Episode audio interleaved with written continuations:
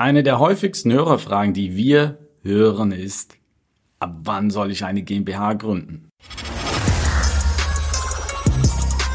Welcome to another episode of IMO Self Made Podcast, giving you nonstop gems on all things real estate, investing, and the mindset to stand out from the rest of the competition. Real talk for the makers, no bullshit. Now, with your hosts, Chris and Daniel, in the IMO Self Made Podcast.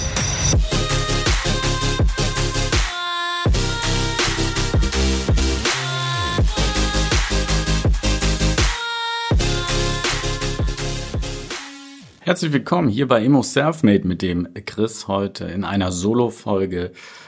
Es geht darum, uns erreichen einige Nachrichten über Instagram und auch via E-Mail. Wir haben natürlich nicht immer die Zeit. Der Daniel macht das meistens, aber er hat auch nicht immer die Zeit, diese zu beantworten. Aber wir garantieren euch, wir sammeln diese ganzen Fragen und werden die hier im Podcast unter einzelnen Themen auch ausführen. Wir werden keinen Podcast machen, eine Folge, wo wir alle Fragen nach und nach beantworten, weil wir einfach denken, gewisse Punkte interessieren die Menschen einfach nicht und dann ist es relativ schwierig, zehn Minuten Themen sich anzuhören, die einen nicht interessieren, bis es dann mal kommt.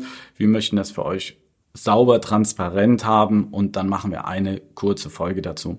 Hier das Thema, ab wann soll ich eine GmbH gründen? Uns erreichen Fragen, das sind Leute, die haben keine Immobilie, zwei, drei Immobilien, vier, fünf Immobilien, sechs, sieben Immobilien. Bisher keiner mit einem großen Bestand, aber die Frage bei den Leuten mit dem kleinen Bestand kommt sehr, sehr oft, wann soll ich eine GmbH gründen? Wann soll ich eine vermögensverwaltende GmbH gründen? Punkt eins ist, geht zu eurem Steuerberater. Geht dahin oder geht zu einem Steuerseminar und geht da die Themen durch, was gibt es für Möglichkeiten. Eine GmbH zu gründen und dann wieder zu sagen, ach, hat sich alles nicht gerechnet, ähm, ich hau die mal wieder raus, ich lösche die, ist nicht so einfach. Weiterhin, es kommt auch ein erheblicher bürokratischer Aufwand für euch hinzu und das müsst ihr, müsst ihr alles mit berücksichtigen. Deshalb wirklich, lasst euch eingehend beraten. Jetzt zum Thema, bei mir und beim Daniel ist es so, wir haben beide keine GmbH und wir kennen natürlich auch sehr, sehr viele wirklich große Investoren, die auch keine haben. Also ihr seht, man überlebt auch ohne eine GmbH. Ich möchte euch jetzt mitnehmen zu einem Treffen äh, mit einem mit einem Investor, mit dem ich was essen war.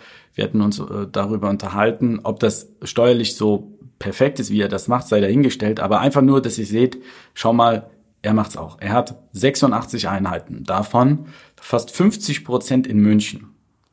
Kaltmiet, Kaltmietendurchschnitt 16 Euro. Er hat in Köln Mehrfamilienhäuser, hat ein wunderbares Leben. Jetzt kommt's. Alle diese Einheiten sind abgezahlt. Er hat auf keiner eine Finanzierung. Ich bin fast vom Stuhl gefallen, als wir uns darüber unterhalten haben und dachte mir, ähm, ob er noch jemanden adoptieren möchte. Nein, also man kann von solchen Leuten viel lernen. Dann habe ich gefragt, ja, welche Konstrukte haben Sie, Holding, GmbH? Ich glaube, das sind die meisten Fragen, die dann auch unsere Zuhörer ihm gestellt hätten. Und er sagt, nein, alles privat hat der keine Lust.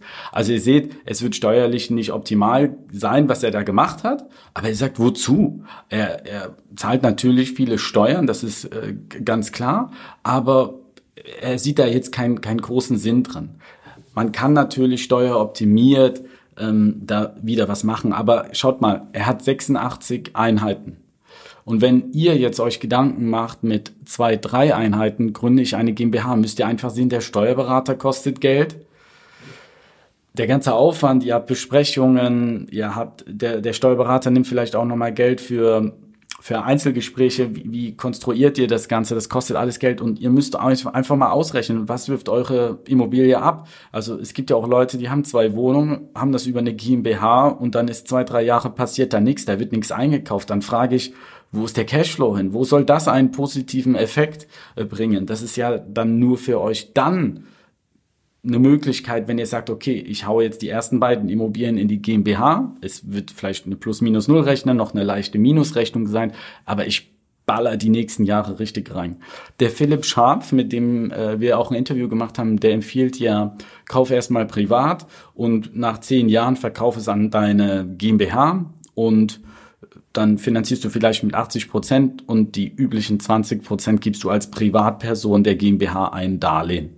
Das empfiehlt er. Das ist auch eigentlich eine, eine, gute Sache, muss man sagen, denn dann könnt ihr das viel besser timen. Wenn wir zum Beispiel fünf Wohnungen im Jahr jetzt kaufen würdet, kauft ihr jetzt ein, ein, ein, ein, ein, alles über privat und sobald ihr dann mit den ersten Immobilien die 10-Jahres-Grenze habt, entscheidet ihr für euch, okay, welche verkaufe ich jetzt an meine GmbH und welche Immobilien behalte ich im Privatbestand. Aber dann wisst ihr, es kommen in den nächsten drei bis vier Jahren nach GmbH-Gründung immer mehr Immobilien rein, die dann euch einen guten Cashflow bringen und wo es steueroptimiert auch funktioniert. Aber wenn ihr jetzt eine GmbH gründet und nur ein, zwei Wohnungen reinkauft und in den nächsten ein, zwei, drei Jahren findet ihr nichts, dann macht das für mich, und das ist nur meine persönliche Meinung, absolut keinen Sinn. Das ist zu groß gedacht. Wir sollen groß denken, keine Frage, aber das ist schon wieder zu weit. Deshalb kauft erstmal im Privatbestand, macht das mal ein paar Jahre und schaut, ob ihr auch an Immobilien rankommt, ob sich das Ganze auch rechnet. Wir haben die Folge jetzt gedreht, weil das echt eine Frage ist, die immer und immer wieder auf uns zukommt. Das möchten die Leute gerne beantwortet haben, was wirklich schwierig ist, denn das macht einen Steuerberater, der euch da berät. Das war hier meine ganz, ganz persönliche Meinung. Der Daniel wird da auch mal äh, zu gegebener Zeit auch mal was dazu sagen. Aber wie gesagt, er hat auch keinerlei GmbH. Er macht sich auch Gedanken darüber, wie er es steueroptimiert in Zukunft angeht. Das ist auch vollkommen klar. Aber er hat ja auch schon einen gewissen Bestand und wo er sagen kann, in drei, vier Jahren sind die ersten zehn Jahre alt und dann verabschiedet er die Wohnungen in die GmbH. Das soll es von mir gewesen sein. Ich wünsche euch einen wunderschönen Tag. Bis dahin, euer Chris.